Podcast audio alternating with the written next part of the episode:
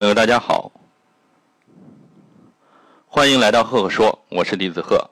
那今天晚上呢，第一次在喜马拉雅上跟各位进行分享直播，欢迎所有关注的朋友。由于刚刚开始呢，我们的课程分享呢，稍等一会啊，人稍微多一点的时候呢，我会给大家分享时间管理，从自我管理谈起。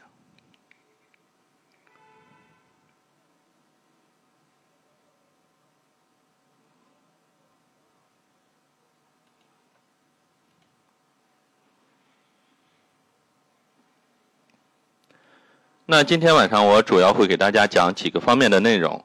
第一个，给大家谈谈什么是时间管理；第二个呢，就是怎样做好自我管理，通过自我管理来达到我们的时间管理。第三个方面呢，自我管理从道到术。第四个呢，将自我管理变成一种习惯。那我在这里，这个请教各位一个问题啊，大家可以想一想，就是怎么样成为一个可以从来不迟到的人？欢迎各位呢，跟我留言进行互动。在课程结束之前呢，我会从互动的所有的问题之中呢，挑出一部分跟各位进行解答分享。欢迎进入直播间的朋友，我是李子赫。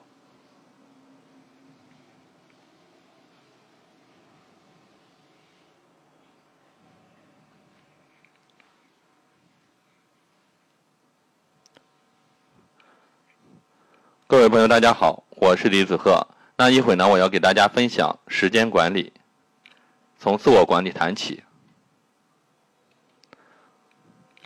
先给各位简单的说一下，我们为什么要学习时间管理啊？因为时间是我们唯一对每个人都公平的一种资源。我们大多数的人不是富二代，也不是官二代，如何比得过白富美和高富帅？那在万千的不公平中呢？还有唯一一个公平的资源，那就是时间。好好把你的时间加以管理，以弥补并且创造其他的资源。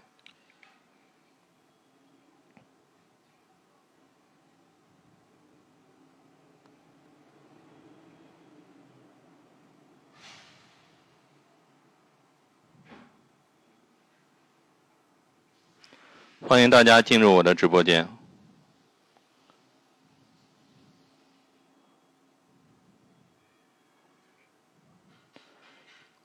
今天晚上是我第一次在喜马拉雅直播，各位能够听得见我的声音吗？欢迎大家进入我的直播间。从喜马拉雅这个页面上来看啊，看不到具体的就是谁进入。各位可以给我留言进行互动一下。我们的直播呢，稍后开始。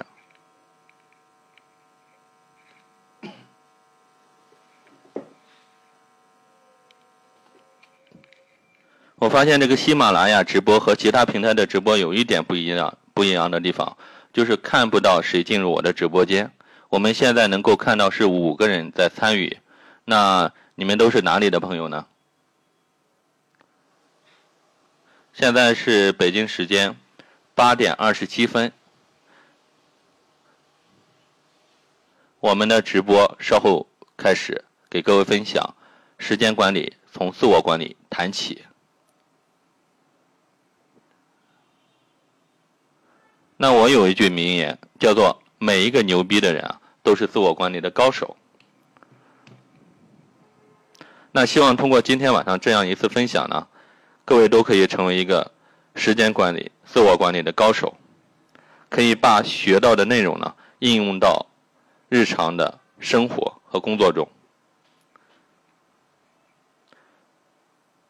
喜马拉雅看不到具体谁进入，现在是能看到五个人参与。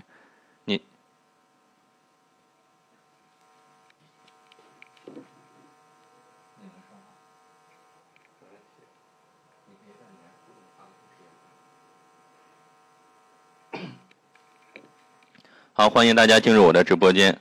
现在是四个人在线，五个人参与。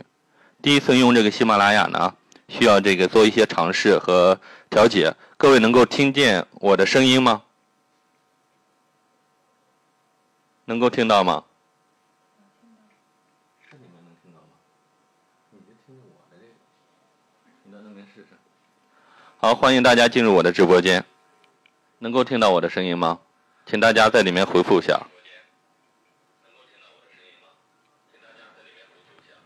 那今天是我在喜马拉雅的第一次直播，这个我我的设备可能稍微调整一下。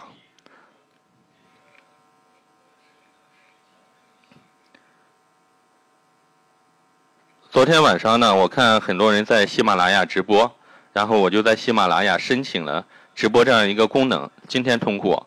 从昨天晚上看大家直播的情况来看，我发现这样一个问题啊。就是直播的基本以这种闲聊啊、卖萌啊、唱歌这种为主。那我用喜马拉雅大概是有一年多的时间，我发现喜马拉雅上面的这个内容的质量越来越高。比如说这个湖畔大学的课程，包括李开复老师的关于人工智能的课程，包括这个小说的课程，包括朗读者的一些内容呢，都传传播到这个喜马拉雅，然后跟各位分享，传播度非常大。但是直播这方面的内容呢，我觉得还是比较欠缺的。所以说我对于我自己的直播这样一个定位呢，就是这个做一个内容的分享。今天晚上给大家分享的主题叫做时间管理，从自我管理谈起。那哪位朋友现在在线啊？可以在里面跟我互动啊，告诉我你是哪里的朋友，我们进行互动交流一下，好不好？各位能能够听清楚我的声音吗？如果能的话，请大家在群里面回复一下。啊，我这边看到那个米菲同学，这个问大家能看到吗？我是看到了，你们能看到吗？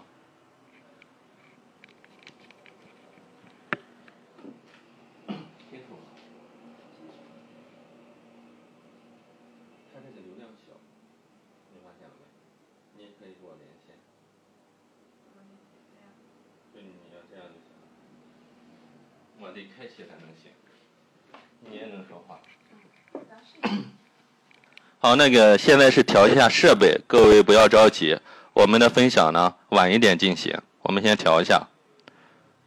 那米飞同学给我连线，我们试一下。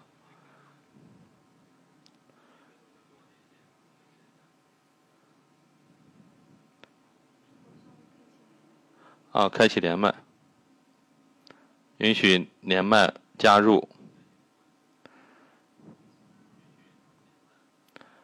啊，米菲同学，看看你能不能加入？OK，你说句话，我我看能不能听得到。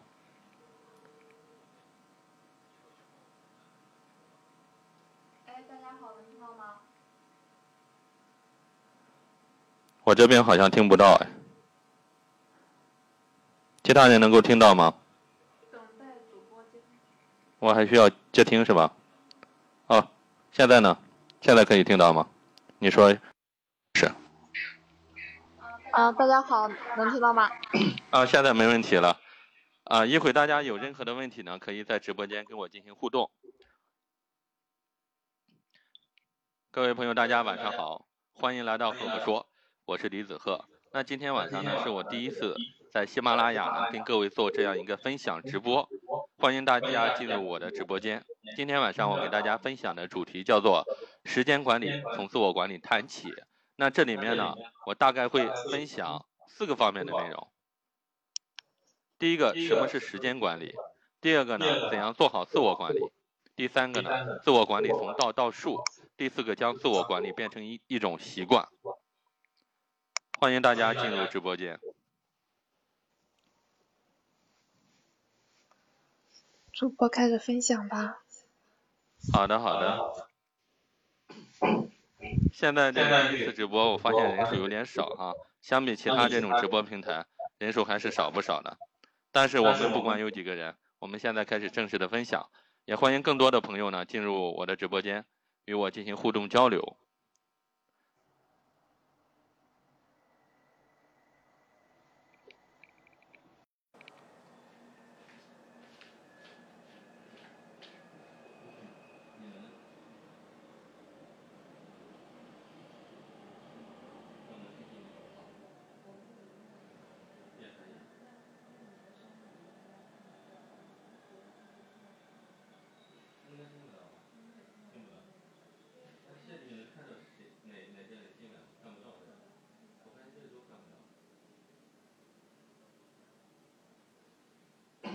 我就直接播了哈，人有点少。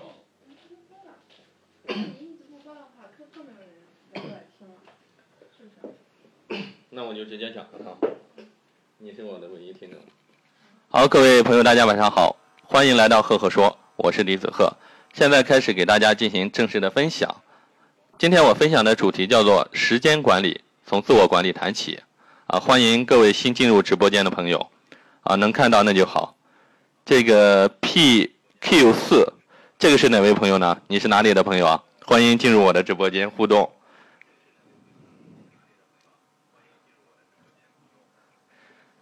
我们首先来给大家谈一下啊，李伟同学，能能够听清楚吗？李伟同学，我们先给大家谈一下为什么要学习时间管理。这个首先从这个第一点来讲，时间是我们唯一对每个人都公平的资源。我们多多数人不是富二代，也不是官二代，那么我们如何比这个白富美和高富高富帅过得更好呢？如何比得过他们？在万千的这种不公平之中，其实还有一个是非常公平的资源，这个叫什么呢？就是时间。所以说，我们要好好把。你的时间加以管理，以弥补，并且创造出其他的资源。做好时间管理啊，不再因为虚度光阴而悔恨。孔子这样说过：“孔子说，逝者如斯夫，不舍昼夜。”也就是说，时间一去不复返，年华似水不回头，人生无法重新来过。这告诉我们要珍惜时间。庄子也这样说过：“说人生若白驹之过隙。”忽然而已。庄子的意思就讲，浪费时间就是浪费生命，光阴虚度，徒留悔恨和叹息。好，欢迎更多的朋友进入我的直播间。现在直播间的人数是十个人。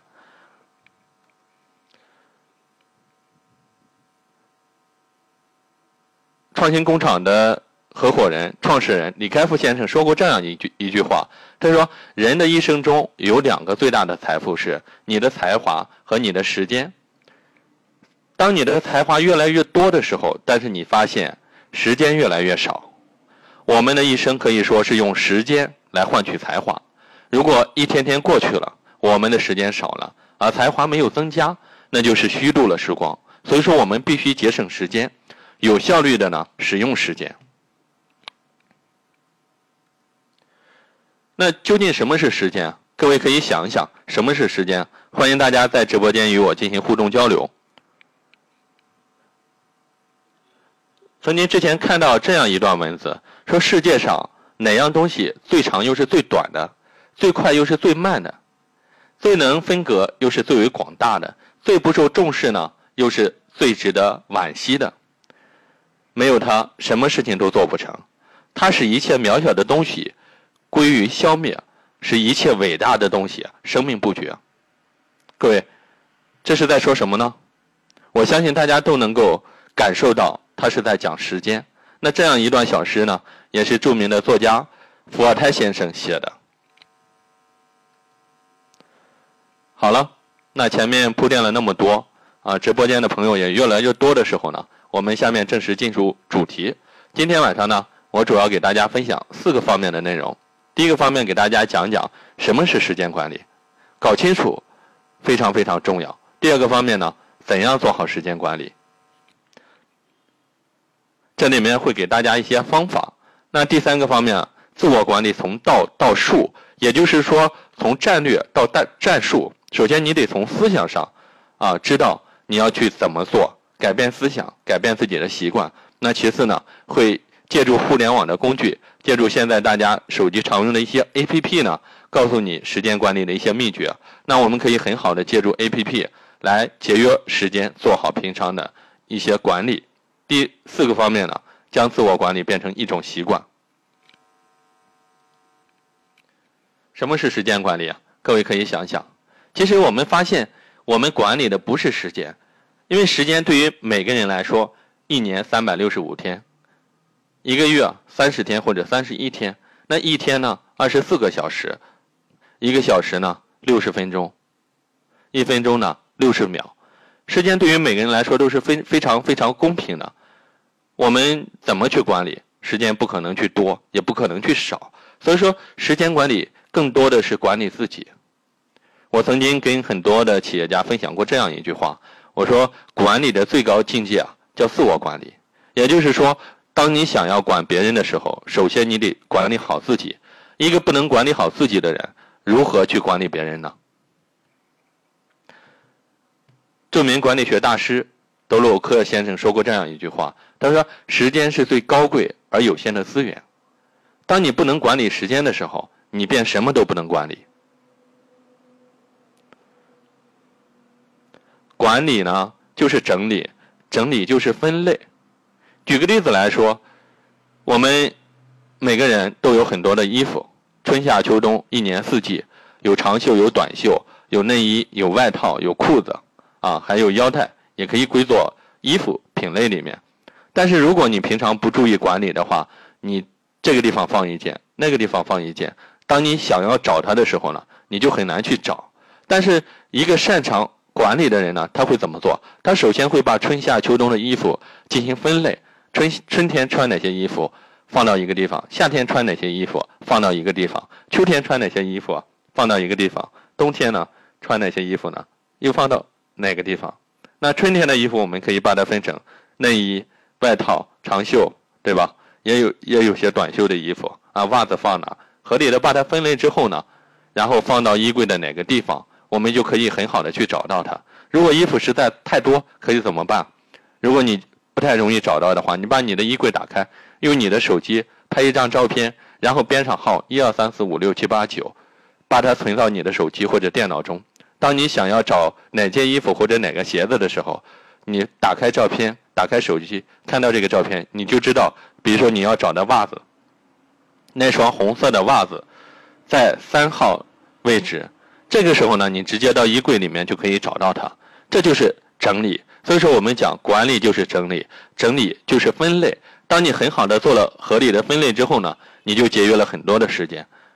我们如果想成为一个非常牛逼的人，我讲。每一个牛逼的人都是一个自我管理的高手。那么，我们首先要从思想上意识到自我管理的重要性。好，欢迎更多的朋友进入到我的直播间。我们继续给大家分享。那么，时间究竟有哪些特性呢？各位在我分享之前呢，可以这个想一想，时间有哪些特性？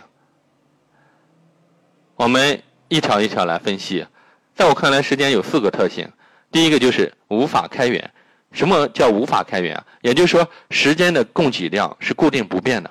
我前面讲过，我说一年三百六十五天，一天这个二十四个小时，一个月三十或者三十一天，这些都是永恒不变的，不会增加，也不会减少。第二个特点呢，叫做无法节流。也就是说，不论你愿不愿意，我们都必须消费时间，哪怕你在那坐着一天，或者睡一天，或者用一天的时间去做一些有意义的事，消耗的时间都是一样的，无法节流。第三个呢，叫不可再生。什么叫不可再生？也就是说，天可补，海可填，南山可移，日月既往，不可复追。消耗了就是消耗了。一天一天，我们在这个变老，年龄在增加啊，时间呢也在减少。对于每个人的时间都是一样的。第四个特点呢，叫做不可取代，也就是说，任何一项活动都要有赖于时间的这种堆砌，不可取代。各位，请大家在群里面呢给我进行反馈一下，因为这是第一次在这个。喜马拉雅跟各位做分享，也看不到大家，啊，也听不到大家。面对这样一个大屏幕在这里讲，我觉得也是一种挑战。但是我觉得，这个第一第一个啃螃蟹呢，觉得也是蛮有意义的一件事情。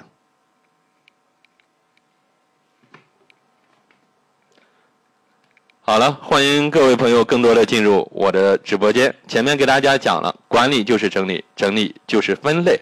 那我们。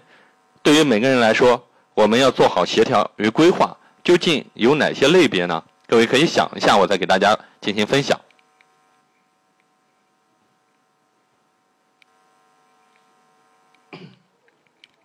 对于我们每个人来说我们可以把时间分成几个不同的类别。比如说工作要占到我们很多的时间家庭啊自我提升爱好还有其他的方面。简单来分成的话就是分为这五个方面其实工作对于每个人来说啊，这是在你的一生之中占的时间比例非常非常高的。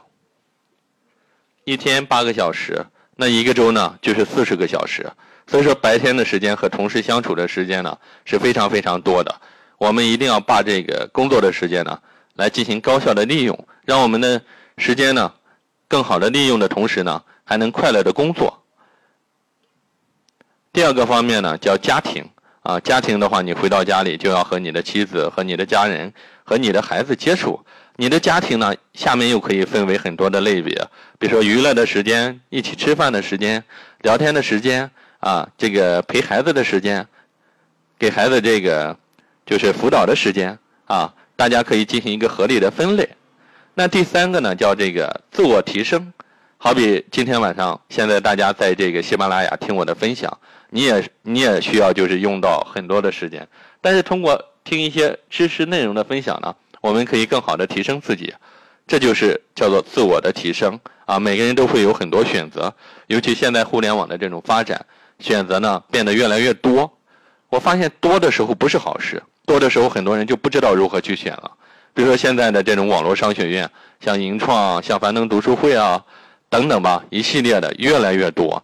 那大家购买了之后，发现根本没有时间去听，这个事呢，就是凭着一时的这种冲动，没有真正做好有效的规划。所以说，我们要合理的做好分类，选择真正适合我们的东西去购买啊，去提升自己。不要什么都去学，什么都去学的话，你就什么也学不好。然后第四个分类呢，就是爱好。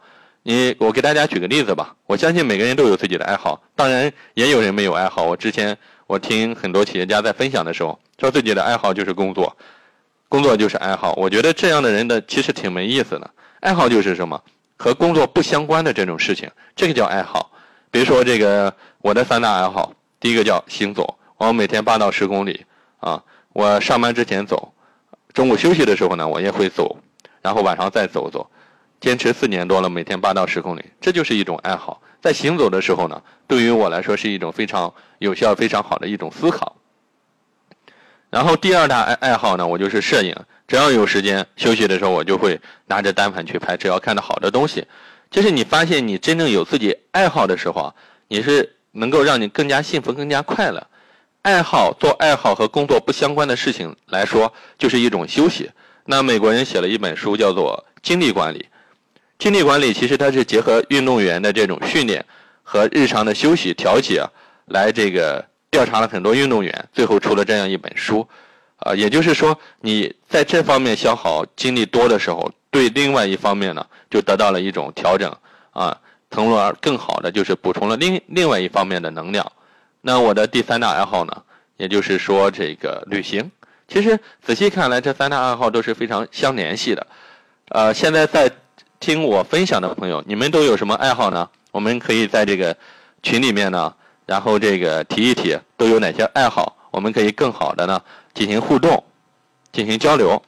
那如果你喜欢我的分享呢，也可以关注我的微信公众号李子鹤木子李木星子。赫赫有名的赫，每个周呢，我会在上面跟各位分享这个一篇原创的思考，有关行走啊，有关社群，有关心态，有关企业管理啊相关的这种分享。啊，米飞同学说刚才有点卡，现在大家能够听清楚我的分享吗？谢谢大家的这个赞赏，非常非常感谢。那第五个方面就是其他，其他的话在在这里我就不讲了，就是每个人。会有不同的这种爱好，或者有其他不同的一个分享，就是不同的分类吧。就每个人可以合理的去安排其他到底是什么。L W 说他的爱好是和我唠嗑哈，这个我的爱好也是跟你唠嗑。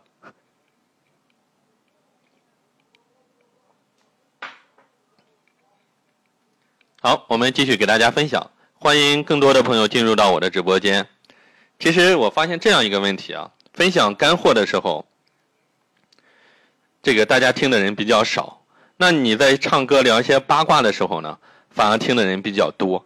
喜马拉雅就是真的是这样一个特色，你录一些干货的时候，大家听得多，但是直播的时候呢，大家就听得少。那相比花椒啊，相比映客啊，他们有点不同。他们的直播只要一上去呢，你的人数会蹭蹭的增加。但是喜马拉雅呢，我觉得直播平台还需要进行一个更大的一个提升。好，我们继续分享。前面说了那么多，那么我们究竟如何将自我管理变成一种习惯？管理到底究竟有哪些方法呢？第一个就是你要去记录你的时间。这个的话，德鲁克先生在《卓有成效的管理者》里面。这是他提的第一条建议：记录你的时间。也就是说，你在你工作的时候，你把哪些时间，你哪些事情用了哪些时间，不同的事情用了不同的时间啊？你把你一个周或者一天的时间记录下来，你看看你在哪个方面消耗的时间多，哪个方面消耗的时间少，哪个时间段你的精力比较旺盛，这个做事的效率比较高。那哪个时间段呢？你做的做事的效率比较低。合理的记录好你的时间之后呢，你在用的多的地方呢，你可以你就可以减少一点，少的地方呢，你就可以增加一点，合理的进行分配时间。米飞同学做的非常好哈，第一个记录时间，给大家进行这个一个梳理。那第二个呢，要学会分类，前面也讲到，你要学会把你不同的事项进行分类，根据不同的事项呢。再把时间进行一个合理的划分，这个是非常非常重要的。第二个叫学会分类。那第三个呢？其实我们发现，我们很多时候，比如说我们在这个上班的路上，我们在等车的时间，我们在等一些客户朋友的时间啊，我们的碎片化时间会非常非常多。一些自我的管理的高手呢，特别懂得利用碎片的时间。这就是我要讲的第三个习惯：学会利用碎片时间。等车的时间，这个排队的时间，啊，早晨晚上的这种时间，如果你能够有效合理的利用的话，那我相信你的提升将不止一点点，会有很大的一个提升。那我在这里给大家讲一个案例吧。前面讲了那么多，我觉得用案例能够更好的来说明。在管理界呢，有个老师叫做。陈春花老师，他是这个华南理工大学的副教授，新华都商学院、北京大学国发院的教授，曾经呢给这个刘永好的新希望做了两年的联席 CEO，辅佐刘永好的女儿刘畅。我在北京的时候和陈春花老师做过一次交流啊，听他做过一个报告分享，我就发现陈老师特别这个懂得利用时间，尤其是利用碎片化的时间。他做，他在我看来就是一个高效能人士中的高效能人士。比如说，他的身份非常多，他的身份多到哪里呢？教授、作家，他出了好多好多书，几乎每年都能出一本书。那同时呢，还是 CEO，同时呢，还是一一个咨询师，包括还有这个作为这个孩子的母亲，对吧？母亲的女儿，她有个这个八十多岁的老妈妈，那他。这么多这么忙的一个人，怎么能够每年出一本书呢？他是这样讲的，他说他特别喜欢这个坐飞机，飞机晚点。那飞机晚点的时候是没有人打扰他的时候，他就可以在机场里面呢，然后开始写东西，开始梳理一些事情，梳理一些问题。他的书基本上都用这样一些碎片化的时间来写的。所以说，只要你合理的来。分配你的时间，整理你的时间，你也可以成为一个时间的达人。这是我要讲的这个第四个方面。啊，米菲同学已经帮忙整理好了。我看现在又有一位朋友进入我的直播间，感谢大家的支持，感谢大家的分享。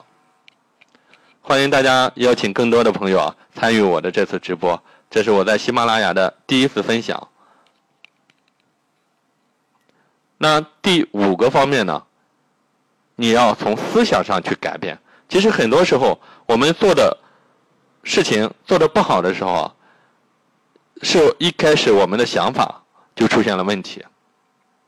举个例子来说，你比如说这个，我们发现从前两年吧，从去年前年来看，传统的行业呢，受这个互联网的冲击啊，特别特别厉害。因为这样一种原因呢，很多企业家跑出去要学习互联网思维，要学，要在传统的基础上去加互联网，甚至有的企业家希望通过学习，把自己自己的一个传统企业变成一个互联网的企业。我觉得这个是非常非常难的。但是很多人学了之后，为什么没没有用呢？那我觉得就是思想上没有改变。俞敏洪先生，新东方的这个创始人俞敏洪讲过这样一个。就是一个感受。他说，新东方在转型的过程中，他发现有几点啊是非常非常重要的。第一个，他发现改变自己的这种思想非常非常难。很多时候知道自己要改变，但是就是改变不了。那第二个呢，就是你这个思想上面改变了，怎么样让你的行为和思想保持一致？那这个是一个挑战，不是谁都可以做到的，要求就非常非常高了。第三个，如果从企业角度来考虑，就是我的思想和行为统一了、一致了，怎么样带动我的员工、我的团队、我的核心的管理者跟我一起去这样做呢？所以说，这个从思想上改变呢是非常非常重要的一个习惯，我们每个人都要重视起来。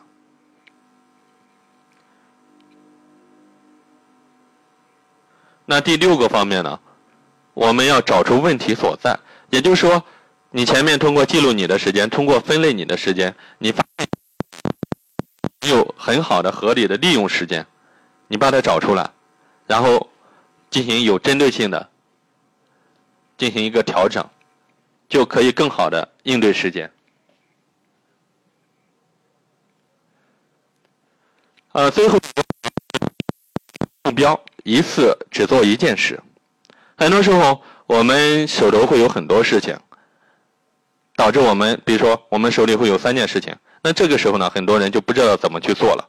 如果我们我们能够合理的进行分类，下面我会给大家讲到时间管理的四个象限，啊，分为重要的、紧急的事情，重要的、不紧急的。下面会给大家讲，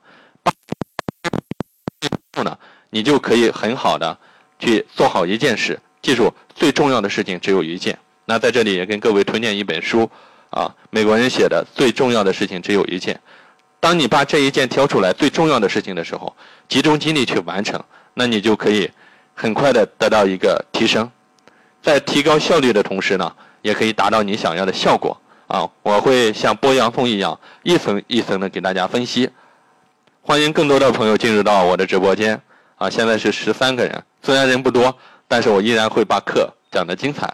也欢迎大家呢，这个在这个群里面呢，跟我进行分享啊互动，呢可以给我留言。那我在课程结束之前呢，会有针对性的选择一些问题啊，和大家进行交流。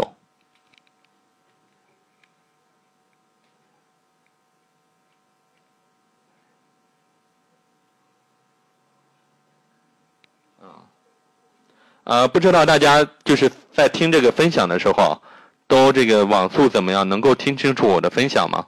我建议这个朋友们能够在这个群里面呢，给我进行一些反馈。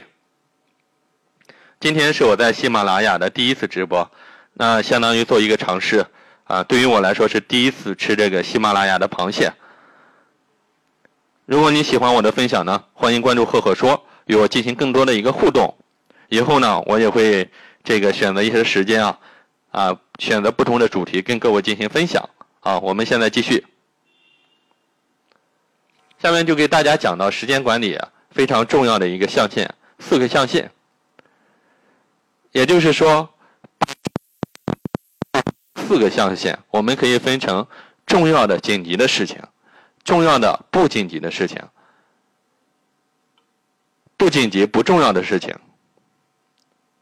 紧急的不重要的事情。我们挨个来说一说，如何把这些事情做好。重要的、紧急的事情，这些事情呢，会往会让我们压力山大。那我们呢，要赶紧立即去做，不要考虑，立即去做。也就是说，会有一些燃眉之急的问题啊、任务啊，比如说看病，比如说救火，比如说上级领导交给你的事情，比如说一些客户的着急的事情，那这个时候呢，我们要立即去做。第二个象限呢，叫做重要的不紧急的事情。其实这个的话，大家觉得重要不紧急，往往喜欢拖后，这也就是导致很多人有拖延症的原因。不到最后一刻，你不会去做一些事情，但是这些事情非常非常重要。所以说，就是因为你有了这种拖延症，你不重视这种重要的不紧急的事情，从而导致你重要的紧急的事情特别特别多。那我今天给大家讲的重点，也就是说，不会定出时间去做。那这样的话，你就会非常非常淡定从容。一旦你把重要的不紧急的事情做好，那么你的紧急的重要的事情、重要的紧急的事情呢，就会减少。那重要的不紧急的事情会有哪些呢？我们给大家举个例子，比如说你定的目标、你的计划、你的各种沟通啊，包括培训工作，包括培养下属、知识管理啊、技能提升啊，包括锻炼啊。就是每到这个夏天的时候，有人都会讲这个自己要减肥。我看很多人的朋友圈的这个图片改成不瘦十斤不换头像，但我发现，呃，对于有些人来说，如果不去做的话，他可能这一辈子也不用换头像了，根本就减不了。我们要合理的进行规划，这个非常非常重要。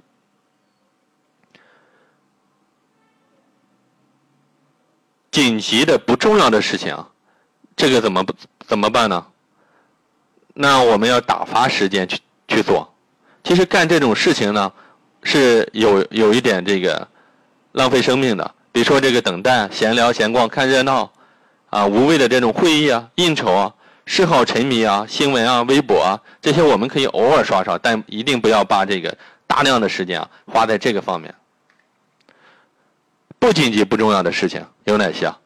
比如说这个任何非预约的事项，完全可以不去做。比如说干扰电话、QQ、微信，这些呢，我觉得要选择性的去做啊。比如说别人请求帮忙，你也要先做，能不做就不做。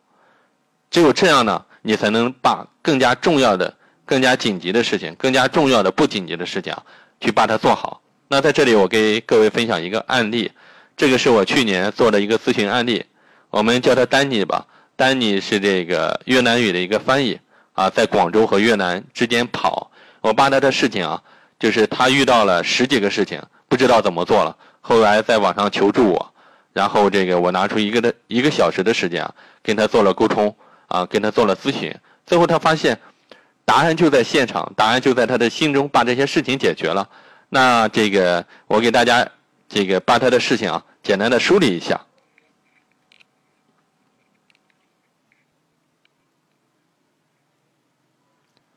各位能够听清楚我的分享吗？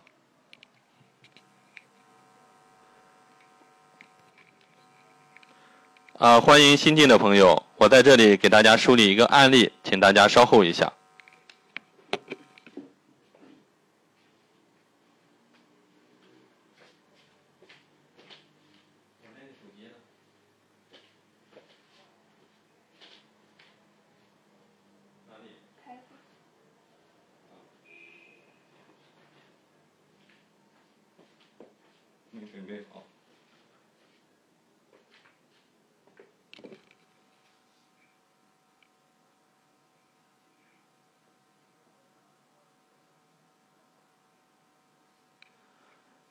好，欢迎新进的朋友。我们接下来呢，给大家梳理一个四个象限我做过的一个咨询的案例，给大家讲清楚我们要怎么去运用这些问题。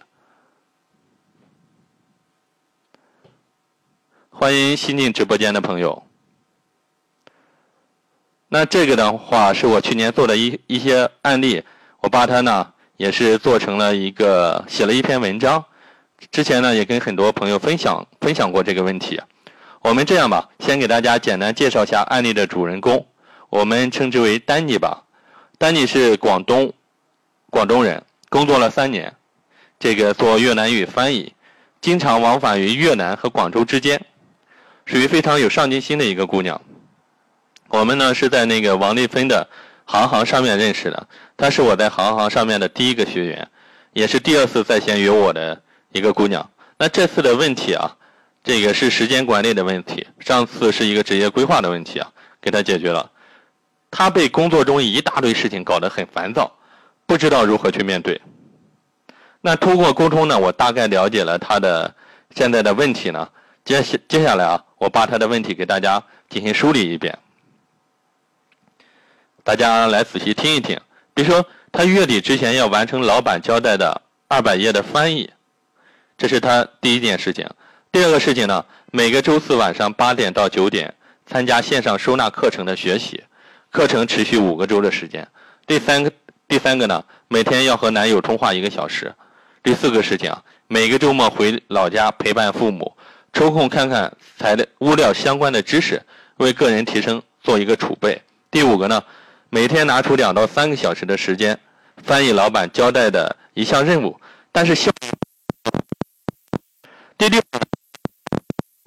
的内容为后续啊往管理方向转移做准备，结果受到上面所有的事情的影响，搞得自己已经没有时间学习了。第七个呢，很快面临越南出差三个星期，他想想上面的任务啊，就更加烦躁了。接下来还有第八个事情，他要每每个周打一天的羽毛球。上面的八个问题是丹尼在不到一个月的时间要面对的。但是想一想，这些一大堆的问题啊，就不知道如何面对了，压力山大。各位朋友，如果你遇到上面的问题呢，你会如何去面对？大家可以想一想这个问题啊，你会如何去面对？其实这个时候呢，我们就需要运动运用到刚才给大家分享的时间管理的一个工具，叫四个象限法则。我们把上面的这八件事情合理的进行一个分类，那管理呢？就是整理，我讲到整理呢，就是分类。一旦我们把上面的事情进行分类啊，我们就可以根据事情的轻重缓急来合理的安排时间。我们再次来这个回顾一下四个象限法则。重要的紧急的事情，我们要怎么办？立即搞定。重要的不紧急的事情呢，我们要第一分解任务，第一个呢要制定计划，第三个按部就班的去做。然后不，这个说俗一点就是让他滚吧，对吧？我们完全可以不去做。然后紧急的不重要的事情呢，我的建议是，能不做就不做，或者呢让其他人来做，安排给其他人。好，那我们继续给大家分享这个案例来进行梳理一下。第一个问题，我问丹尼，我说如果把事情分成四个类别，重要的。紧急的事情，重要的不紧急的事情，不重要的紧急的事情，不重要不紧急的事情，你会怎么分呢？第一点，先把最重要最紧急的事情列出来。各位也可以思考一下这样的案例。你现在如果没遇到，可能有一天你也会遇到这样一个问题。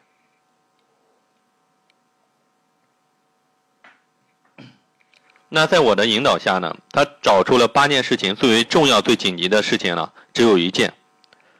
那就是完成老板交代的二百页的翻译。我问丹尼，按照你目前的计划，月底之前能不能完成这项任务？其他的你先不用管。他自己开始算了，算了一会，他说完不成。按照目前的计划，他需要三百个小时，按照每天八个小时来计算，他需要三十七点五天。关键的是啊，他现在只有二十天左右的时间，其他的事情啊，没时间做了。其实对于他自己来说，他最擅长的是越南语的翻译。如果是越南语是没有任何问题的，但是老板让他翻译的是英语。我又问，有什么方式可以补救吗？能够提高你的翻译效率？他想了想，告诉我，说这个可以借助谷歌翻译提升速度。就是有些有些需要进行语法调整。我问他这些可以提升多少时间？他说至少可以提升一半的时间。OK。那说到这里的时候呢，我们发现这个事情有了一定的进展，但是按照目前的情况，他依旧是完不成老板交代的任务。那我继续提问，还有没有其他的方法？他说可以借助数据库，但是需要搜索到相关的数据库。如果找到呢，可以提升很多时间。我说非常棒。接下来我又继续问他，我说除了上面还有其他可以借力的方式吗？他说可以请他缅学缅甸语的妹妹帮忙。他妹妹平常收集了很多翻译的数据库，还可以请他做阿里的朋友帮忙。OK，我们发现这个时候呢，事情又有了一定的进展。通过我的引导，我们发现我们面临问题的时候，我们可以找到很多的解决方法。要相信方法总比问题多。很多心中，我们要学会自我梳理和自己呢进行有效的对话。这样看来，我们第一个大的问题在我们的沟通之下呢，可以有效的时间里得到有效的解决。丹尼呢，由一开始不知所措，有些烦躁，变得自信起来。是因为他找到了方法。很多时候，我们处理一些事情，一定要学会借力，这个是非常非常重要的。一旦借力呢，你就可以变得轻松起来。第二个问题，重要不紧急的事情有哪些？他想了想，告诉我，说学习收纳的课程，以后可以看得变得更加有条理。每天处理工作中常规零碎的事情。我问他现在处理这些还有问题吗？他说没有了。OK。那第三个问题，紧急的但是不是那么重要的事情有哪些？他说每周回家陪伴父母，每天和男朋友通电话。OK，第三个问题解决了。那第四个问题，不紧急的不重要的事情有哪些？他说没有了。OK，我们发现说到这里啊，他面临的八个问题，通过分类找出处理事情的先后，并且找出了很多解决的方法。我都会问丹尼，我说现在再来处理这个月面临的问题，还有什么问题吗？他笑着说。基本没有了，啊，原来让他烦躁、打乱他思绪的事情啊，只有那么一件。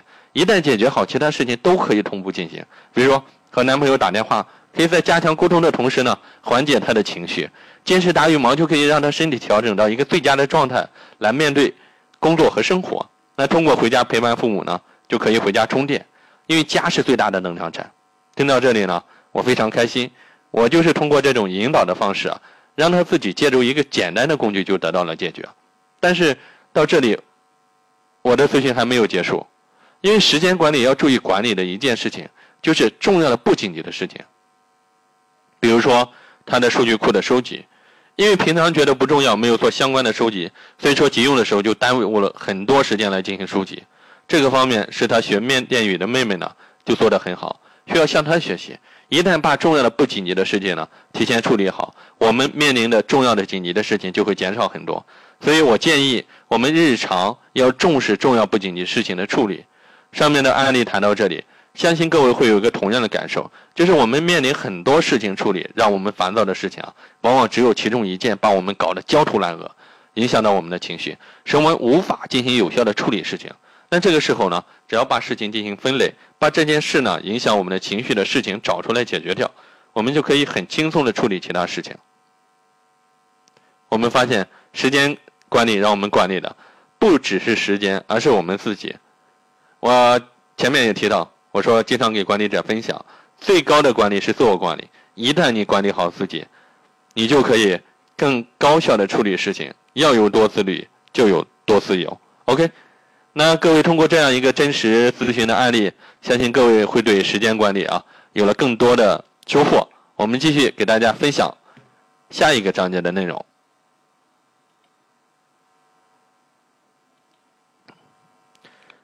在这里呢，有个图表啊，给大家讲一下效效益就是效果与利益是最终追求的一个结果。那怎么样能能够达到这个效益呢？我们需要效能乘以效率乘以勤恳。效能是什么？强调目的正确，对效果有利。效率呢，是指在单位时间里完成的工作量。勤恳呢，充分利用时间，不浪费。这里面大家要学会一个，也是要学会一个分类：效能最为重要，效率次之，勤恳呢再次之。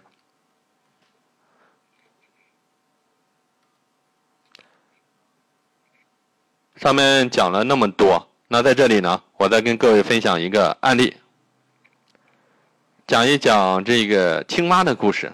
说到青蛙，不知道各位会想到一个什么样的故事呢？那我在这里给大家讲的青蛙，说这个有一个田边的青蛙和路边的青蛙，青蛙两只青蛙遇到一起了。这个田边的青蛙对路边的青蛙说：“这个你在这个路边啊吃的东西特别特别少，而且过路的车辆这么多，你在这里一点也不安全。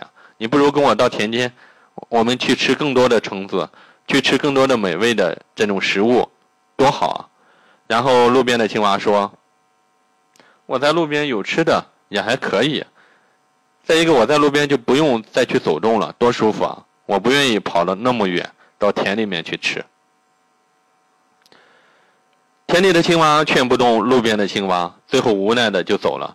当他转身的那一刻，刚刚离开路边的时候，这个时候呢，来了一个卡车，直接把这个路边的青蛙给压死了。其实我们发现，原来掌握命运的方法非常简单，远离懒惰就可以了。那通过这样一个故事，我们发现总结两点吧。第一个，我们要有危机感的督促。啊，可以提高我们的效率效果。第二个呢，我们要有目标的牵引，每个人都要有自己的目标，要有危机感的同时呢，也要定好目标，更好的向前推进。那现在大家听我的分享，能够听得更加清楚吗？有没有不清楚的情况？各位可以在这里给我进行一个反馈。那有任何有关这个时间管理、自我管理的问题呢，可以给我留言进行互动。在这个直播结束之前呢。我会选择一些问题啊，有针对性的进行一个解答。好，上面讲了很多道的问题，对吧？那我们从思想上改变了，从道的方面做到之后，我们还需要有术的支撑。那给大家分享几个工具吧。一个工具叫每天吃掉三只青蛙。有人说，青蛙那么大。青蛙是虫子，不敢吃。我在这里给大家说的青蛙不是真正的青蛙，青蛙呢就是代表最重要的事情。我们把每天这个事情可以分成三件最重要的事情，一件也是可以。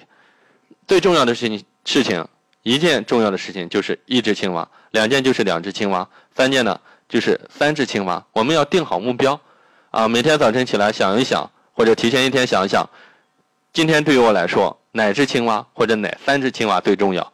那把它定好之后呢？你要找出各种方法来去吃掉这一只或者三只青蛙。这是给大家第一个工具。第二个工具呢？我们发现很多人啊，在工作或者生活中呢，注意力不集中。怎么做呢？我们有一个叫钟，叫番茄钟。什么叫做番茄钟呢？我们要学会去使用它。也就是说，这是国外的一个管理专家，把这个每二十五分钟啊。定为一个时间段，啊，做了这样一个闹钟，每二十五分钟工作二十五分钟，休息五分钟。也就是说，在这二十五分钟的时间里嘛，你集中精力去做一件事情，其他事情不考虑，不接电话，不受任何人的打扰，只做你最重要的那件事情。那二十五分钟之后如果没有做好怎么办？休息五分钟，啊，尽情的去放松，也可以串串门，溜达溜达。啊，其实这也是一种精力管理的方式。那五分钟之后呢，你再次去做这件事情，直到把这这件事情完成之后，你再去做下一件事情。这个就是番茄钟，每二十五分钟是一个时间节点。当然，自我管理的高手或者你养成习惯之后呢，就可以把这个钟啊放弃掉啊，自己有这样一种概念就很好了。但是，一开始在集中精力的时候呢，我们可以尝试使用番茄钟。第三个是。第三个工具啊，给大家这个分享朝夕日历，不知道各位有没有？我看苗苗怎么还有陈春花老师的案例？这个人名是真的吗？啊，是真的。陈春花老师是这个著名的管理专家，华南理工大学、北京大学国发院的教授。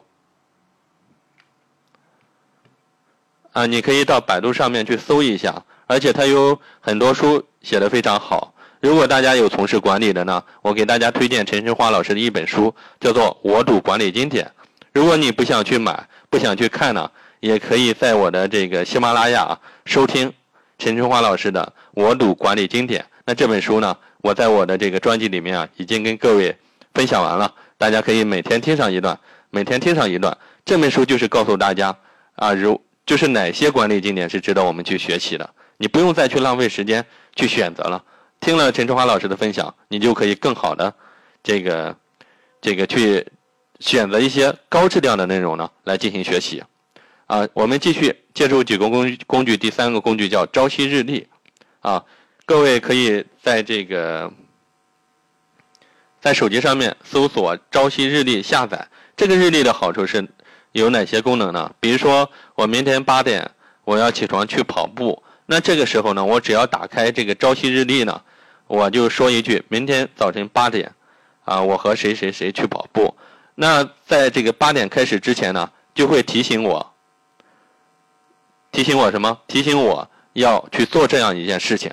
那这样的话，就我们不会错失啊，错失一些事情，有效的提高了我们的管理效率。感谢这个刚才有位亲送了这么多的礼物，谢谢谢谢谢谢谢谢米飞同学，谢谢李伟同学，谢谢大家的支持啊！朝夕日历，各位可以下一下。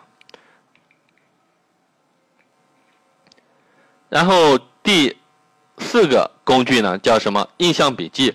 也就是说，大家以前会记到笔记呃日记本上，用笔去记。但是我们发现很多时候，我们日记本带着也不方便，有的大，有的小，有的不知扔到哪里了。那互联网时代，移动互联网时代呢，我们要学学会借助一些 A P P。印象笔记就是一个非常这个时间管理或者叫整理的一个非常好的 A P P。可以，不管是苹果还是这个。安卓系统都可以下载印象笔记，你可以可以把看到的内容、要写的东西在印象笔记里面进行分类。那今天由于这个准备的时间比较仓促啊，这个没有给大家进行更多的图片展示。下次分享的时候呢，我可以给大家分享一些图片啊，给大家做一些图片的展示，直接告诉你印象笔记怎么用。各位可以搜索做一个尝试，在印象笔记里面分为工作、分为生活、分为家庭啊，各方面进行分。最后一个呢，给大家分享一个，就是记账的一个 A P P，叫做随手记。各位可以搜索一下。我看现在是北京时间九点二十一分，那九点二十八分的时候，我的分享就要结束。那今天晚上的内容还有不少，所以说我要加快一下速度，在规定的时间里面啊完成我的这个分享。给大家说几个关键点吧。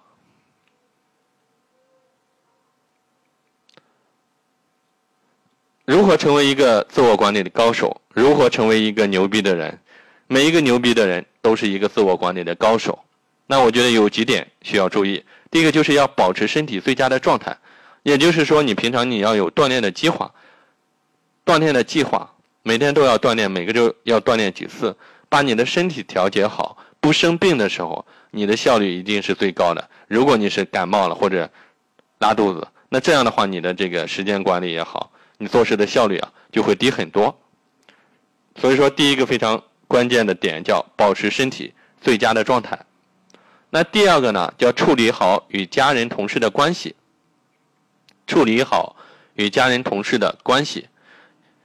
这个是为什么要讲这样一个点？和时间管理有哪些这个联系的地方呢？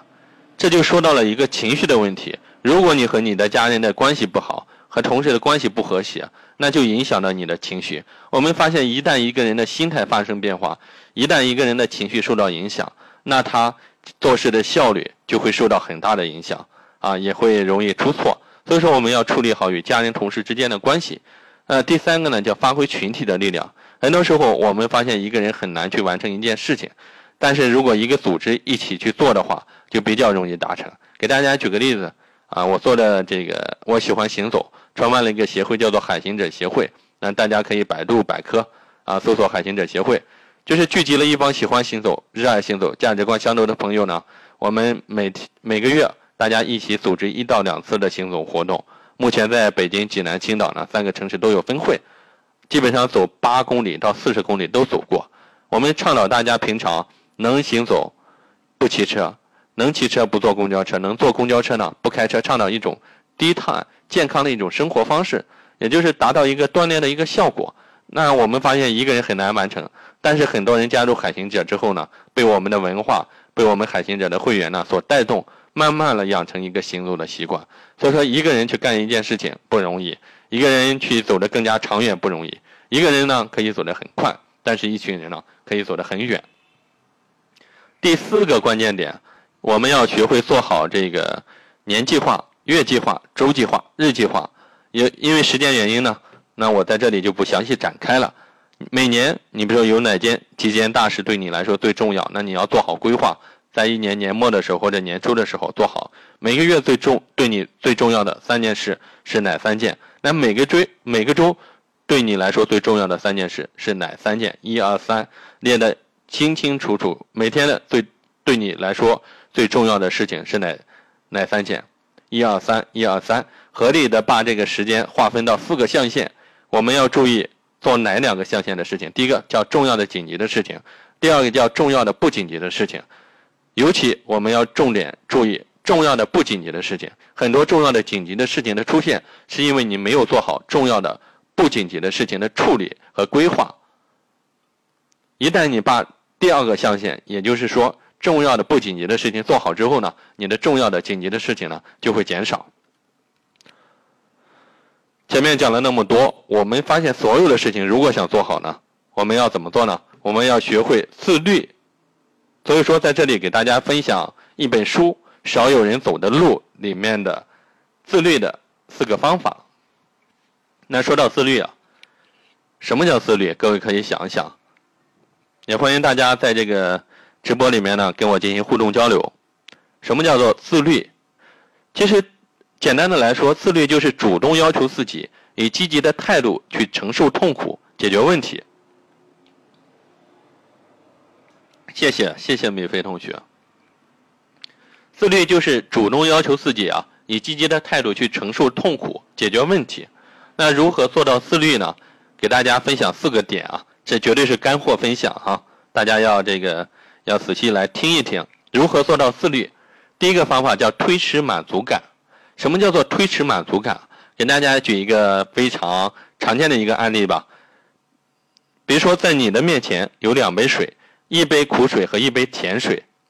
我问现在在听我分享的人，你会先喝哪杯水？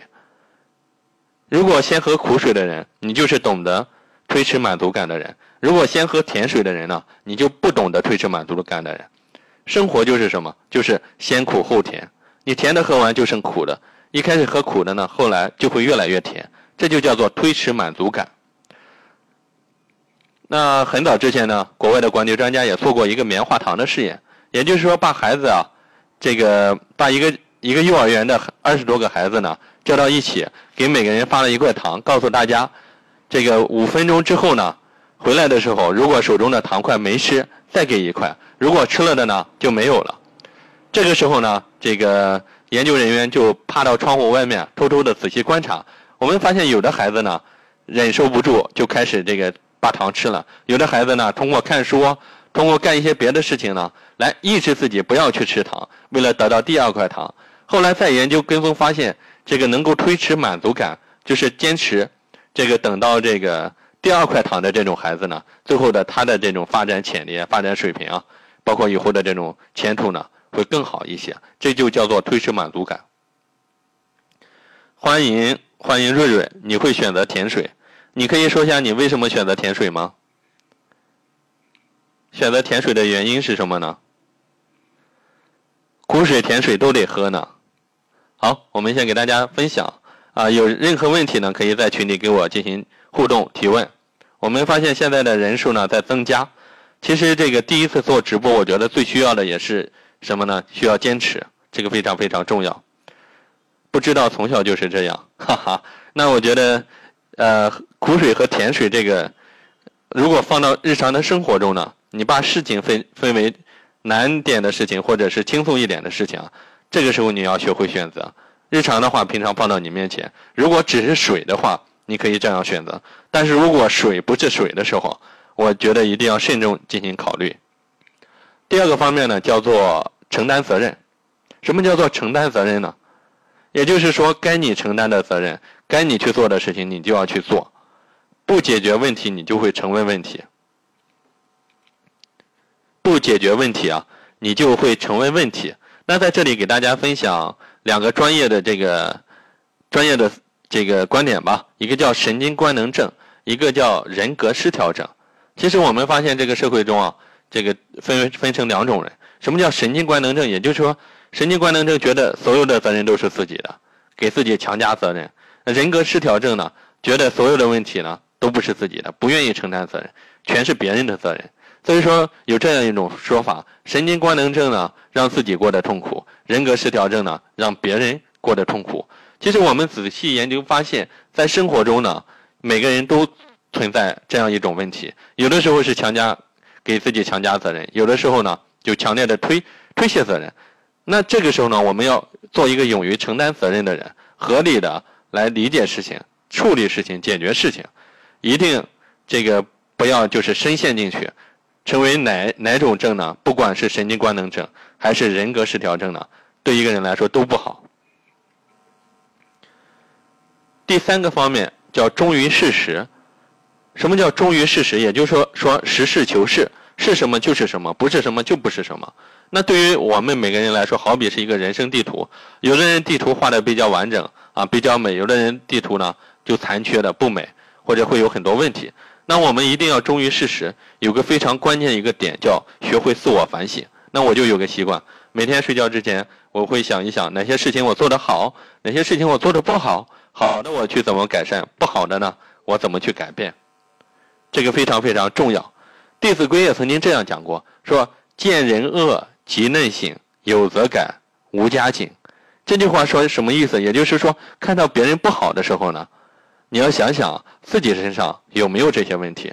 如果有的话，你就要去调整改变；如果没有呢，你也要提醒自己啊，不要犯同样的错误。所以说，我们要忠于事实，这是我讲的第三个点。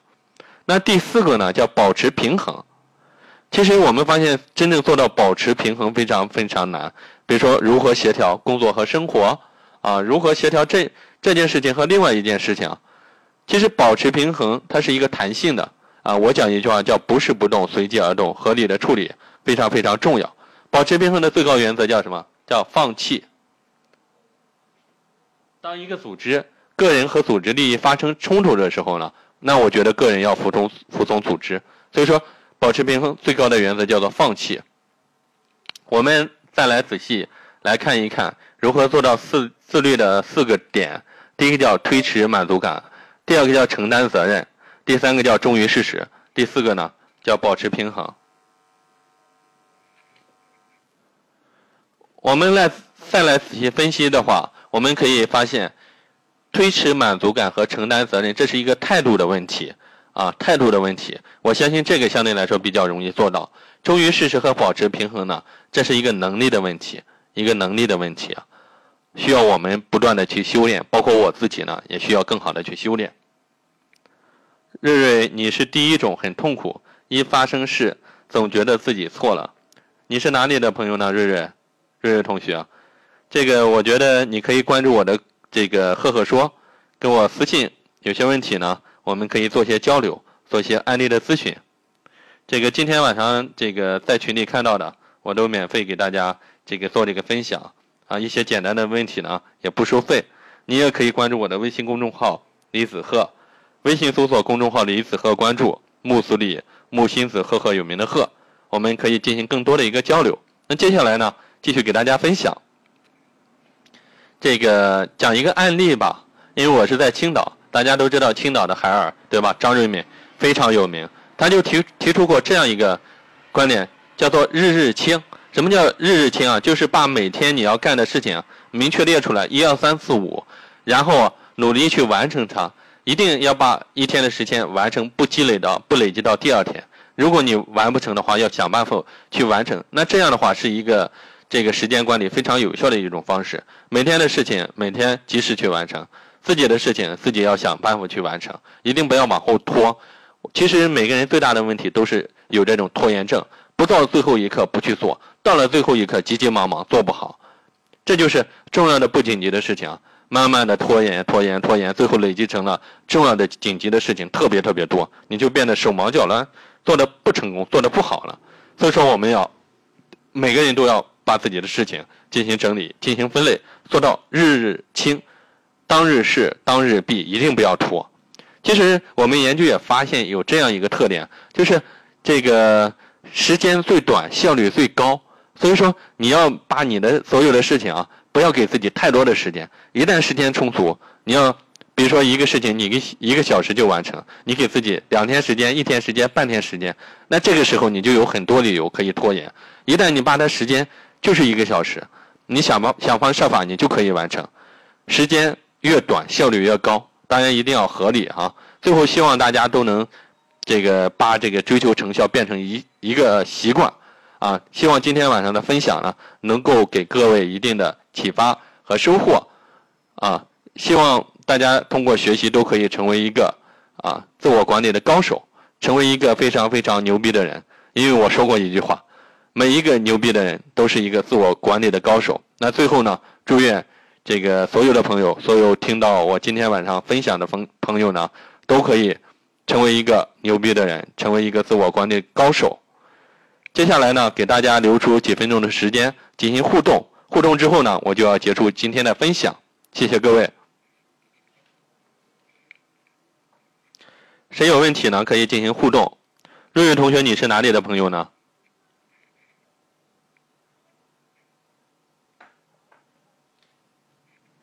如果你的问题比较长呢，你也可以跟我进行连线。我们可以通过语音啊，直接进行这个对接，进行这个互动。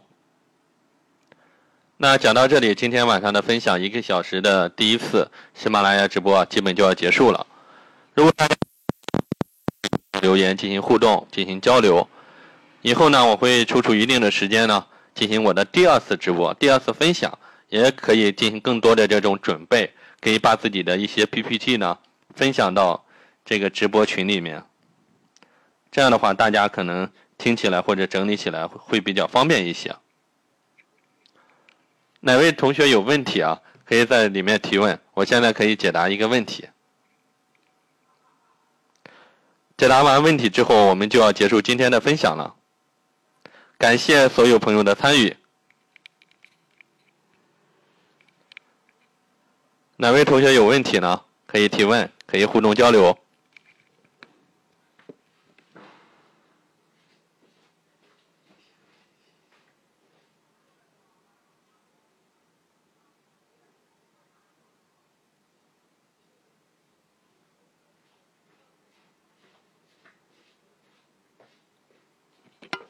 我们今天晚上讲了这么多呢，我再把今天晚上讲的几个观几个观点或者几个内容啊，给大家做一个梳理。那今天晚上我们主要学习了哪些内容呢？第一个就是给大家讲了什么是时间，啊，时间有哪些特点。第二个给大家分享了什么是时间管理。第三个呢，就是怎样做好时间管理，或者叫做好自我管理。第四个呢，自我管理从道到术，我们从思想上。从战略上怎么去变？那从方法呢？从一些这个使用的 A P P，借助移动互联网的一些工具啊，怎么去提升自己的自我管理的能力？那第五个方面呢，我们给大家分享了这个自律的方法。第六个呢，就是告诉大家如何把这个自我管理变成一种习惯。其实我们在网上，我们发现，在网上这个会有很多。就是讲这个二十一天养成习惯这样一个问题，提的非常非常多。比如说二十一天读书打卡，二十一天跑步，二十一天早起。其实对于我的研究来发现，我发现二十一天你养成不了一个习惯。真正养成习惯，我通过查阅很多资料，我发现六十六天可以养成一个习惯。六十六天，那二十一天能不能养成呢？有的人能，有的人不能。对于大多数人，二十一天是一个什么概念？举个例子来说。我们在跑这个马马拉松的时候，或者是在跑长跑的时候，前一千米、两千米或者三千米啊，大部分都可以挺得过。但是在这个三千米左右的时候，或者超过三千米以后啊，每个人都会出现一个极点，就在那个点，你想要放弃，放弃的话，你可能就这个这次跑步任务你就完不成了。但是如果你坚持顶下去之后，你发现再跑就没有那么累了。所以说，二十一。二十一天呢，养成一个习惯。二十一天养成不了一个习惯。二十一天是一个跑马拉松的一个节点。如果二十一天之后你再坚持，再去做四十天的话，那你四十四十五天，你基本就可以养成一个习惯。所以说，在二十一天的时候呢，依然要学会去坚持，这个非常非常重要啊！再次提醒大家，二十一天对于一般人来说养成不了一个习惯，它是一个马拉松的节点。养成习惯一个节点，一旦你坚持过去，等你达到第六十六天的时候，你就真正养成了一个习惯。我希望所有的朋友通过这种今天晚上的学习收获，可以成为一个自我管理的高手。你三天就放弃了，哈哈。瑞瑞，你是哪里的朋友啊？你今年有多大了？谢谢你的赞赏。啊，郑州的朋友，啊，欢迎你的关注。那今天的分享呢，就到这里了。如果你有任何的问题呢，可以私信我，我们进行更多的互动交流。上面那个米菲同学也把我的这个微信公众号，然后这个告诉了大家，也欢迎关注我的微信公众号李子鹤。那这样的话，现在是北京时间二十一点三十九分，我就要结束今天的分享了。有更多的问题呢，就给我留言互动吧，谢谢，我们多多交流。以后呢，我会给大家进行更多的分享。那今天是周五，也在这里祝各位周末愉快。我们下次见，谢谢。